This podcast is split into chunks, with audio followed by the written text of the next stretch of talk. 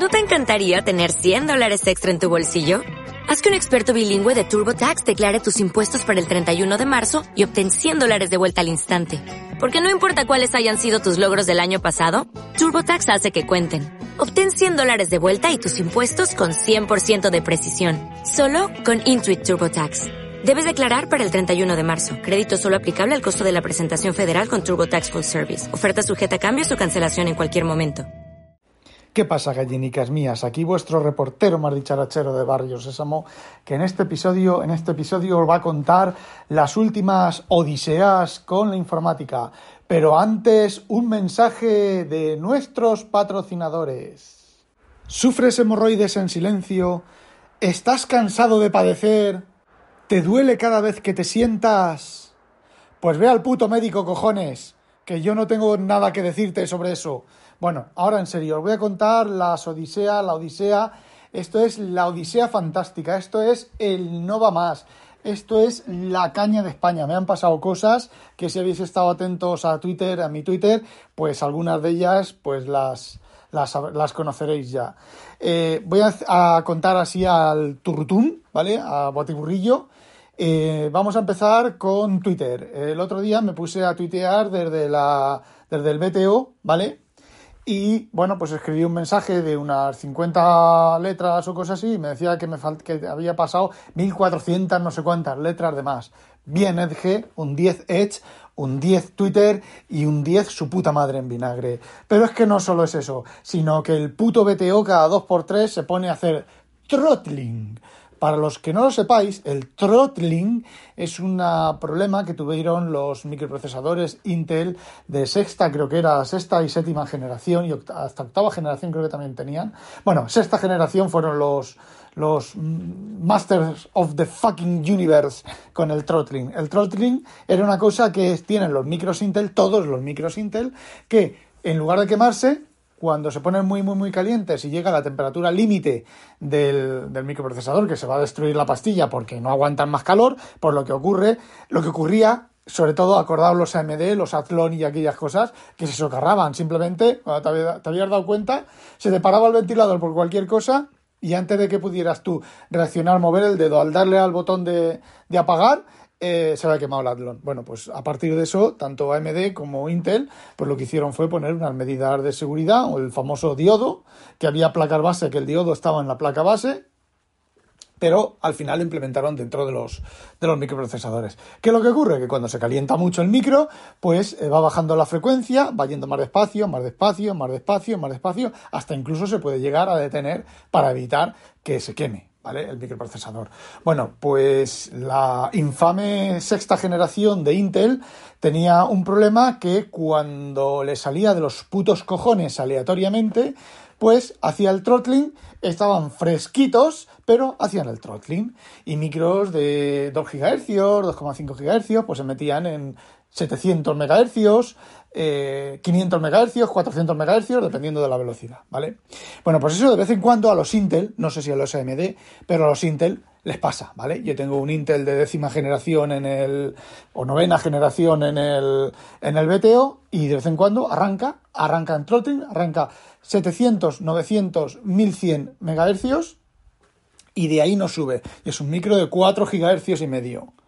O sea, puede funcionar cuatro veces más rápido y sin embargo, pues se niega a funcionar. ¿Por qué? No lo sé. Pues sí, porque mierda de drivers, mierda de Windows, mierda de Microsoft, mierda de Intel y mierda de su puta madre de los fabricantes de BIOS y mierda de todo Dios, ¿vale? Este BTO es un clónico, pero es un clónico eh, con caché, ¿vale? Es un clónico americano, eh, está remarcado aquí en Holanda por BTO, ¿vale? Se llama BTO, no me acuerdo, Better no sé qué, y, eh, pero es un clónico, ahora no recuerdo el modelo, son clónicos, pues eh, escuchadme, son los mismos clónicos que los equipos Linux, ¿vale? Estos que venden estas dos empresas que se especializan con Linux, lo único que el que yo tengo, el modelo que yo tengo, ¿vale? No es un clónico construido para Linux, sino para Windows, ¿vale? Tiene una, una NVIDIA 2060 eh, o 2070, ya no me acuerdo, y bueno, está construido para funcionar con Windows, no con Linux.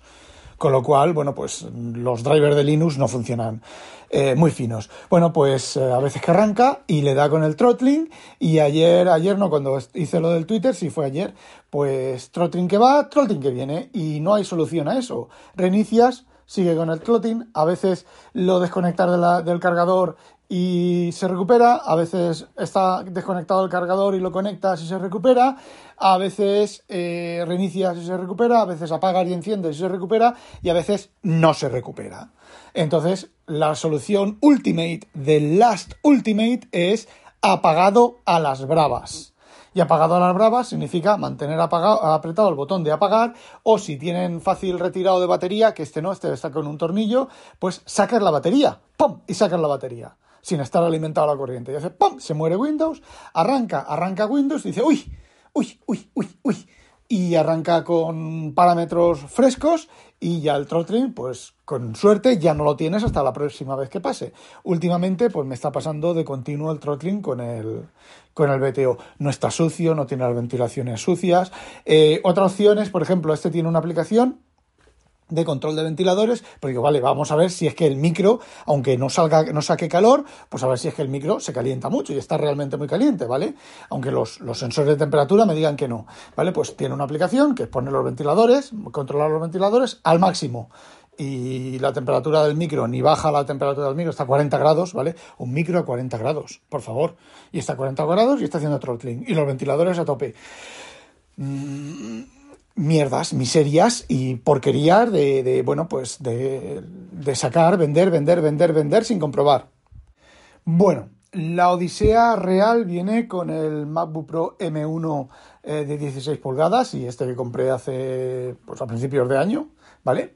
Eh, que salió a principios de año, no, cuando salió? Bueno, el M1 de 16 pulgadas, un M1 Pro con 16 GB de RAM y un terabyte de, de disco duro. Bueno, pues de repente yo tengo pues unos 600, 700 gigas en, ficheros que tengo siempre en disco, ¿vale? Eh, porque me hacen falta por el, por el. Entonces, no sé qué me puse a hacer, que eh, sí, estuve procesando mi famosa biblioteca y de repente me dice, mm, no hay espacio. No, no, no, no, no, no, no, no, no. Lo que estaba haciendo era haciendo copia de seguridad, pero no la copia de seguridad con Carbon Copy Cloner que va manteniendo eh, snapshots. No, no, no. Lo que hice fue cerrar Devonthink y luego con el Better Zip lo que hice fue hacer zip a cada base de datos y guardar el fichero zip de cada base de datos pues en el NAS y en Dropbox, ¿vale? Eso pues eh, ya lo hice alguna vez y los 400 y pico gigas que quedan libres, 300, 400 pelados, bueno, pues me da suficiente para comprimir todas las bases de datos, eh, subirlas a la nube y al NAS y luego borrarlas, ¿vale? Los ficheros zip. Bueno, pues cuando llevaba comprimidos dos ficheros zip me dice que no, no, no me dice, fijaos, no me dice que no hay espacio en disco sino el fichero zip falla, la, copia del fichero zip falla, que extraño que falle la copia así sin más, sin error y sin nada.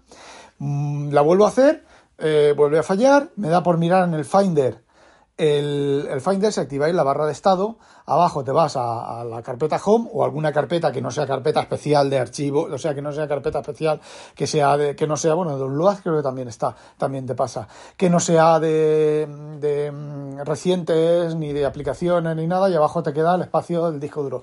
Como que me quedan 16 gigas o 12 gigas de disco duro, si me tienen que quedar 300, 400. Eh, vale, pues me pongo a mirar, me pongo a mirar por aquí, por allí, me voy al, al asistente este de disco, mm, me dice que está el disco duro lleno. Mm, ejecuto el Buo Cleaner, ¿vale? Que es una especie de clon del, del Clean My Mac, pero es bastante menos agresivo y lleva la opción de cuánto ocupa las carpetas y todo eso, toda esta cosa de la que se ven los cuadraditos grandes y pequeños. Y no me apareció, bueno, en una de las escaneos me apareció en la carpeta eh, eh, TMP, creo que era TMP, un montón de, de ficheros que sí, 1,6 gigas. A ver, en primer lugar, yo no tengo 1,6 gigas en el disco duro, ¿vale? Porque el disco duro es de... O sea, 1,6 teras. Yo no tengo 1,6 teras en el disco duro, ¿vale? Porque el disco duro es de un tera físico, real, medido. ¿vale? Ya empezó a mosquearme. Bueno, pues reinicio, vuelvo a mirar, entonces ya no me salía nada, me seguían quedando exactamente los mismos 20 eh, gigas o cosas así de, de, espacio en disco, y digo, bueno, pues los snapshots. Miro los snapshots, no había snapshots, no había nada, bueno, reinicio, no, le paso un, con el administrador de discos, el, no me acuerdo cómo se llama ahora, la utilidad de discos, ¿vale? Le hago un scan y me dice, el scan ha terminado satisfactoriamente, error número 8. A ver, Apple, eh, ¿cómo te lo explico yo? ¿Vale? ¿Cómo te lo explico yo? Si el resultado de un scan es un error que no es cero, no ha terminado satisfactoriamente. Tiene error 8, ¿vale? Que el error 8, pues no sé lo que significa, porque no está documentado. Y te pones a mirar en internet y solo hay gilipollas diciendo gilipolleces, ¿vale? Bueno, pues resulta que eh, reinicio en modo recuperación, le vuelvo a hacer un scan, eh, un primera ayuda, first aid, y me dice, eh, aquí ya sí que me dice, no, ha habido un error, eh, no sé qué, el sistema de esto devolvió error 8. Te vas a internet, vuelves a mirar lo del error 8. Magia, haz magia, coge la bola de cristal y echa polvos mágicos, chin, chin, chin, chin, y a lo mejor así funciona. La cosa es que hacer un, un mirar los ficheros que tenía, había 600 gigabytes que, que no estaban. Sí, 600 gigabytes ocupados en disco que no estaban ocupados con ficheros. Vale, me voy. Entonces, en una de los testitos de por ahí dice del propio asistente, del propio, la propia utilidad de discos en modo rescate, dice, prueba esto desde el volumen, no desde el disco, desde el volumen. Vale, pruebo desde el volumen, hace una pasada y me dice, había, me saca una lista de errores. Había un montón de errores que se han solucionado. Vuelvo a pasar el disco, la utilidad, vale, ahora ya no hay errores. Vale, eh, me habrá encontrado, me habrá liberado sus 600 gigas, me los habrá puesto en ficheros temporales, en ficheros como hace los files CHK de Windows, de NTFS, cuando encuentra ficheros abiertos y tal, que se supone, se supone que un sistema de ficheros moderno, esas cosas ya no las tiene, y cuando tú reinicias un NTFS, todo eso te lo soluciona, te lo arregla, te lo borra, el MFT te la soluciona, y si no haces un CHK DSK de toda la puta vida en modo mm, single, y te lo arregla, no, pues el APFS parece ser que no, eh, eso, mm, pues no sé, magia, magia, saca la bola de, cristal y chu, chu, chu, chu, chu, y al magia, me cago en la puta madre que los parió. Bueno, el tema es que reinicio, ahora ya no me daba el, el, chequeo del disco, no me daba ningún tipo de error, pero los 600 gigas no aparecían. Eh, me da por mirar y digo que justo esos 600 gigas son el la parte de la nube de Dropbox que tenía en el disco. ¿Vale? Puede ser, mm, puede no ser, a lo mejor sí, a lo mejor no. Eh, bueno, pues a ver, si me compro un disco duro de un terabyte es para tener un terabyte, no tener 400 gigas libres, que luego de esos 400 gigas libres, las bases de datos de DevonThink, no de los ficheros, sino de los metadatos, pues me estaban ocupando evidentemente sus 300, sus 300 y pico gigas, que son los metadatos, ¿vale? Eh, un fichero PDF, si es de un mega, pues ocupa 2 megas el fichero PDF y, los, el, contenido del índice del, del indexado del fichero PDF, más o menos, ¿vale? Bueno, pues a tomar por culo, a reinstalar. Así que ayer, media mañana del sábado, eh, reinstalando macOS en el MacBook Pro M1 de 16 pulgadas. ¿Por qué? Pues no lo sé, me importa la mierda si la culpa es de Dropbox. De hecho, Dropbox, ese portátil ya no va a captar Dropbox. A ver si me vuelve a pasar. Si me vuelve a pasar, pues será cosa del Carbon Copy Cloner, que es el otro que puede que sea el culpable, que haya dejado instantáneas abiertas, pero a fin de cuentas, a fin de cuentas, eso no importa. Las aplicaciones se pueden dejar ficheros abiertos, las aplicaciones pueden fallar, las aplicaciones pueden corromper la estructura de ficheros, ¿vale? Eh, no es la primera vez que una cosa de esas pasa, ¿vale? Pero luego el puto sistema operativo debe de ser putamente capaz de recuperarse de eso. Tú en NTFS una aplicación se puede dejar un montón de ficheros abiertos. Cuando la aplicación muere, los ficheros abiertos se autocierran. ¿Vale? Con lo cual no hay pérdida de espacio en disco. Puedes tener pérdida de espacio en disco mientras la aplicación está ejecutándose, pero cuando cierra la aplicación y la matas, todos los ficheros se cierran. Y si la aplicación no ha actualizado el fichero, pues mala suerte, has perdido, ¿vale? Pero es que no solo eso, sino que luego cuando reinicias, al reiniciar, Windows hace un chequeo de disco duro y si hay cosas que no le cuadran, las cierra. O sea, la MFT, los puntos MFT abiertos, los cierra, pero parece ser que APFS, APFS, el sistema operativo del siglo XXI, el sistema operativo para acabar con, el sistema de ficheros para acabar con los sistemas de ficheros. Pues parece ser que no, ¿vale? Si se queda algo abierto, se queda abierto, va chorreando fugas de disco hasta que se te llena el disco duro de mm, cosas que es incapaz de, de reparar. Yo había leído esto en The Eclectic Company, ¿vale? El hombre este que conoce muchísimo, quejarse de que APFS, las utilidades de reparación de APFS no son capaces de reparar todos los problemas del sistema de ficheros de APFS. Y eso, mm, sinceramente, eh, volvemos otra vez, la aplicación, una aplicación puede dejarse ficheros abiertos, el sistema operativo puede dejarse ficheros abiertos, los drivers pueden dejarse ficheros abiertos, eh, Dropbox se puede dejar ficheros abiertos. Carbon Copy Cloner se puede dejar ficheros abiertos. Puede, puede dejar entradas de fichero o espacio, entradas de fichero huérfanas en el inode, que se llaman así, ¿vale? Eh, puede dejar eh, cosas, digamos, he escrito aquí, pero realmente no he escrito aquí, pero no lo he cerrado, sigue abierto, está ocupando espacio, ¿vale? Pero una vez que la herramienta de verificación de disco, una herramienta de verificación de disco encima en modo single, eh, tiene que ser capaz de reconocer esas cosas, de mirar, a ver, MFT, este bit que se corresponde con este sector, con este sector en LBA, ¿vale? Está activo, pero el LBA está sin usar, ¿vale? Pues o genero un fichero de ese sector en el raíz o en, donde sea, en Lost and Found, en Lost and Found, además, si es que, además, Unix tiene una carpeta que se llama Lost and Found, perdidos y encontrados, ¿vale? Pues con APFS, no. ¿Por qué? Si en la reparación del disco duro me hubiera encontrado esos ficheros, luego yo al ejecutar el Buo Cleaner o simplemente mirar dónde están esos ficheros, me habría encontrado esos ficheros, ese espacio de ficheros, pero no, había 600 gigas que no aparecían por ningún lado. Y como el puto Apple es mágico, oink, oink, pues cuando te pasa una cosa de estas, pues la solución es reinstalar. Y me juego un gallifante, me juego lo que quieras, a que en contacto con el servicio técnico, después de cuatro horas, siete llamadas de teléfono y 15 no tenemos ni puta idea de lo que está pasando, me dicen reinstala. A ver, pero es que la cosa no termina aquí. ¿Vale? Después de tener reinstalado otra vez DevonThink, hoy DevonThink, macOS, eh, Monterrey, eh, la instalación del equipo es bastante, bastante sencilla. Eh, reinicias, le dices, te vas en el modo single, le dices que quieres borrar el disco duro, pero lo tienes que borrar el disco duro desde el disco físico. Le dices borrar, eh, entonces eh, te dice, oh, oh, quieto, quieto, quieto, quieto, esto aquí lo vas a perder todo, vas a perder hasta la virginidad que ya no tienes.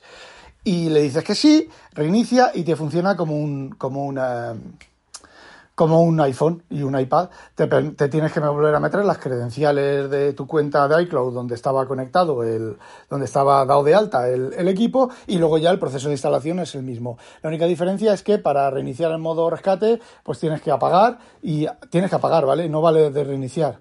Eh, apagas le das al botón de encendido, mantienes el botón de encendido, te sale, entonces como cuando tienes arranque dual, te sale el disco duro donde arrancas o los discos duros donde tengas arranque y luego te sale una rueda de engranajes que es opciones y ahí te deja hacer las opciones para eh, arrancar en, en, modo prueba de fallos y hacer, bueno, te sale por la típica pantalla de macOS de eh, instalar desde Time Machine, o sea, sí, instalar desde Time Machine, instalar una copia nueva, conectarte a Internet para mirar problemas y el asistente de disco, ¿vale? Bueno, pues eh, hacer la instalación normal. Vale, tenemos hecho la instalación, lo he reinstalado todo, no he instalado Dropbox, no voy a instalar Dropbox, ya lo he dicho, voy a esperar a ver si esta falta de disco se debe a Dropbox, que creo que sí, o se debe al Carbon Copy Cloner. Bueno, me instalo todo, Instalo DevonThink, recupero la copia, porque mantengo dos copias, ¿vale? Una copia de ficheros indexados en Dropbox y otra copia de ficheros dentro de las bases de datos, ¿vale? Como en el NAS tengo espacio, bueno, ahí no, no, no, ocupan, eh, bueno, sí que ocupan espacio, ¿vale? Pero no, no ocupan nada más. Entonces, bueno, pues recupero de la copia, reinstalo el DevonThink y recupero de la copia de disco de ficheros eh, no indexados, ficheros dentro del propio DevonThink, ¿vale? Bueno, pues eh, en el iPad, en un iPad tengo la copia de ficheros indexados de Dropbox, la otra copia la en otro iPad la tengo de los ficheros eh, estáticos, ¿vale? Los ficheros dentro de DevonThink. Bueno, pues esta mañana yo todo fresquito, todo chippy guay. anoche estuve leyéndome, ayer estuve leyendo, os dije que iba a leer en Twitter que iba a leer un libro de Julio Verne, La Finge de los Hielos. Voy por la página 184 del primer volumen, son dos volúmenes de Norbis, ¿vale? Pues también he estado leyendo otras cosas, ¿vale? Y esta mañana pues llego, cojo mi iPad de, 13, de 12,9, que es donde tengo el Devon Think estático, eh, me pongo a leer PDFs que tenía ahí pendientes y vosotros habéis podido leer los PDFs. Yo no. Eh, los PDFs escaneados, sobre todo los bajados de archive.org, no sé qué forma, qué compresión tienen, no se ve el texto, se ve solamente el fondo, sin el texto. ¿Se me ha corrompido la base de datos de tanto trasteo y tanta leche? Vamos a ver, me voy a Dropbox, eh, ya fuera del DevonThink, cojo el PDF Viewer, eh, que es el mismo motor de PDF, que es el mejor motor de PDF que he encontrado yo en iOS para procesar ficheros, para hablar con, para tratar PDFs. Y de Dropbox tampoco se ven. Uy, uy, uy, uy, uy, uy. Eh, ¿Puede haber tenido un Ramón Guare? ¿He sido víctima? ¿Soy víctima de un Ramón Guare? Pues a lo mejor sí. A lo mejor no, os iba a decir llevo 21 minutos, os iba a decir, lo veréis en el próximo, lo sabréis en el próximo capítulo, no, os lo cuento ahora, para que veáis que soy un tío honesto y un tío, un hombre de pecho, huevos, digo, de pelo en pecho y en los huevos, ¿vale? Bueno, pues digo, vale, la opción más sencilla, files, me voy a la carpeta de, de DevonThink, la carpeta compartida de DevonThink, de, que DevonThink se ve como un sistema de ficheros, ¿vale? Fuera de en iOS, me voy, entro, tal, abro el fichero que en DevonThink no se veía y se ven las letras. Ay, no tengo un Ramón Guare. vale, cojo mm, PDF Expert, tanto, bueno, cojo el files tanto en la carpeta de Dropbox como en la, en la de DevonThink y se ven los, los textos. Eh, con PDF Expert se ven los textos, con lo que no se ven los textos son con PDF Viewer de PSPF, PDF de Kit, PSPF Kit y con el DevonThink que utiliza el mismo motor de PDF que el PSPF de Kit. Vale, pues a enviar un report de bug y no puedo usar DevonThink para casi nada, porque yo el DevonThink lo uso casi para eh, ver ficheros y leer ficheros y anotar ficheros PDF. Entonces, si mi programa principal de anotar ficheros, que es el PDF Viewer, eh, bueno, mi programa principal es DevonThink, mi programa secundario que es PSPDF Kit y así es el mismo programa, lo tengo hecho así porque eh, las cosas no estándar de formato, hay algunas cosas en anotaciones que no son estándar, entonces cada fabricante lo implementa como los bookmarks, los implementa como sale del PTRIN, entonces los, los bookmarks anotados en el PDF Viewer se ven sin problemas en DevonThink y viceversa, con lo cual, bueno, pues es homogéneo. Eh, bueno, pues como tenía PDF Expert instalado, yo había oído hablar que PDF Expert pues no funciona muy bien con iCloud Drive. Eh, de hecho, no funciona con iCloud Drive. Pasa igual que os conté, que conté en Twitter con Megasync, ¿vale? Que tú puedes eh, desde Mega, desde, desde, Mega no, desde el gestor de ficheros de iCloud Drive, tú puedes entrar a las carpetas de Mega, pero lo que edites y lo que modifiques ahí no se sincroniza, ¿vale? En, la aplicación de Files directamente no se te dice que no puede sincronizarse y en cualquier otra aplicación pues simplemente falla silenciosamente, que es otra de las cosas, no controlar eh, todos los errores, falla silenciosamente, no te enteras y cuando tiras a recuperar el fichero pues está el fichero original que subiste en su momento y no el modificado. Ah, por cierto, un amigo mío a través de, de Twitter... Eh, Ernesto A, del podcast Como Digo, pues les envió al servicio técnico eh, este problema y la respuesta fue para partirse el ojete de risa. Le dijeron lo típico, de reinicia, conecta, desconecta, vuelve a reconectar, qué tal, que no sé cuántos, y no sé qué, no sé cuánto, las típicas gilipolleces que te dicen, y si no, pues ajo y agua para reírse, para llorar y no echar gota. Bueno, 24 minutos y seguimos. Porque el PDF Expert no funciona bien con iCloud Drive. Pues a mí me funciona. Pues muy bien. Hasta el día que te deje de funcionar, ¿vale? Eh, bueno, pues voy a probar programas de PDF que tenía comprados, que he dejado de usar.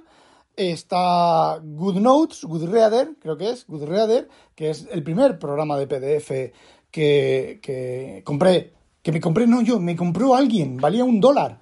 0,99 y me lo compró alguien porque yo todavía en España todavía no se podían comprar las aplicaciones y yo quería, yo, quería, he querido el iPad siempre para los PDFs y me la compró, no me acuerdo, alguien con por un dólar con mi cuenta y me la envió, no sé, no me acuerdo cómo lo hicimos. En aquella época ni se podía regalar ni nada. A ver, no se podían comprar aplicaciones con el iPad en, en España todavía. Fijaos si hace tiempo. Y bueno, ese programa siempre ha tenido una gestión de ficheros bastante alien, alien, pero alien, alien, ¿eh? Había que echarle hay que echarle de comer aparte. Y bueno, no ha evolucionado, la verdad es que no ha evolucionado muy bien. Sigue siendo el sistema de ficheros completamente alien. Si te va, mmm, cojonudo. Si no te va, eh, por ejemplo, no tiene acceso a iCloud Drive. No entiendo por qué no tiene acceso a iCloud Drive. Tiene acceso a su carpeta de iCloud, pero no tiene acceso completo a iCloud Drive. No soporta lo de abrir en. Bueno, no sé de qué vivirá esa gente, cómo funcionará esa gente. Yo sé que nunca me, ese programa nunca, nunca, nunca me dio ningún problema de, con los PDFs, nada de nada. Pero nada de nada, absolutamente nada de nada. Pero es tan alien que, bueno, pues instalé ese, he instalado otro, otro visor de PDF, he instalado varios de los que son gratuitos con pago en la aplicación. Todos son unos programas más alien. Todos para, para, para mmm, que no salgas de su ecosistema. Eh, con lo fácil que es. Eh, lanzar la aplicación que se abra la interfaz de files y puedes elegir el PDF que quieras y guardarlo como quieras. No, no, no. Unas interfaces más extrañas para acceder a iCloud Drive y para y que lo, y, y, luego la, el, el, el, los complementos de files de DevonThink y el de Dropbox no funcionan. Tienes que conectar directamente a Dropbox yo qué sé, una chorrada y, una, unas gilipolleces ahí para... No sé para qué, porque... A ver, yo estaba dispuesto. Si uno de los programas de, que está probando nuevos me hubiera hecho todo lo que yo quería, eh, lo pago, ¿vale? Lo compro y lo pago, sin problemas. Pero ninguno. He probado 5 o 6, ¿eh? Todos más alien y más tal. ¿Sabéis con qué programa me he quedado para ahora mientras Devonthink, la gente de Devonthink lo arregla, que la última vez que hubo un problema con el SDK de PSPDFKit tardaron meses a arreglarlo. Eh, ¿Sabéis con qué programa me he quedado? Con... No lo podéis ni imaginar. Es que Sodo. Sí, el mismo programa que está en, en Android, que es el que uso en Android, el mismo programa que está en Windows, que es el que uso en Windows, Sodo, ni en Android ni en Windows me ha fallado nunca, así que he instalado ese programa que es gratuito, tiene una versión Pro que es su propia nube, que a mí, por la verdad, no me, no me, no me hace, no me sirve para nada. Y las opciones Pro que tiene, pues tampoco me sirven para nada, ¿vale? Eh, pues eh, lo he instalado, resulta que abre con el sistema de ficheros de files He navegado por Devonthink, he navegado por Dropbox sin ningún tipo de problema, he, subrayado, he cambiado el color del subrayado al color de, a los colores de subrayado que tengo yo. Mm, ¿Qué queréis que os diga? Sodo for the win, eh, X-O-D-O. Eh, está en todas las plataformas. En Windows, en donde no está es en macOS y donde no está es en. Bueno, en Linux no sé si está o no. Eh, Windows, eh, iOS, Android, y funciona cojonudo y encima es gratuito. En todas las plataformas es gratuito. Y nunca, nunca me ha dado problemas. Bueno, el único problema es que los bookmarks, no sé cómo los anota, que eh, algunas veces otros programas no son capaces de ver los bookmarks. Pero la subrayado, las anotaciones, el, el manual escrito sobre encima, los globitos estos de texto, todo eso, todos los demás programas, eh, son capaces de verlos sin problema y de luego borrarlos, ¿vale? Estado haciendo pruebas con el... He anotado en el Good Notes, en el Good Notes, en el em, Sodo y luego me he ido al Devon Think y he borrado la anotación, he pintarrajeado, he hecho viceversa, etcétera, y mm, me quedo. De hecho, he eliminado la barra de abajo, he eliminado el PDF Viewer de PS PDF de Kit. Eh, no sé si lo borraré o no, pero voy a seguir con Sodo. Es un poco, eh, la interfaz de Sodo es un poco alien, ¿vale? Mm, es un poquito extraña. Pero bueno, una vez que te haces, igual que en Windows, una vez que te haces a la interfaz, pues es usarla y ya está. Cada programa tiene sus idiosincrasias, pero no son tan alien como los otros que he probado. No recuerdo ahora cuáles he probado. He hecho una búsqueda PDF en la tienda. Me han salido pues, los 10 o 12 que me han salido. Yo creo que he probado los 10 o 12 que me han salido. Todos más alien que la leche. Y bueno, que llevo 30 minutos. No olvidéis, sospechosos, habitualizaros. Que no os la pique un pollo belga a demonio. ¿No te encantaría tener 100 dólares extra en tu bolsillo? Haz que un experto bilingüe de TurboTax declare tus impuestos para el 31 de marzo y obtén 100 dólares de vuelta al instante. Porque no importa cuáles hayan sido tus logros del año pasado, TurboTax hace que cuenten. Obtén 100 dólares de vuelta y tus impuestos con 100% de precisión. Solo con Intuit TurboTax. Debes declarar para el 31 de marzo. Crédito solo aplicable al costo de la presentación federal con TurboTax Full Service. Oferta sujeta a cambios o cancelación en cualquier momento.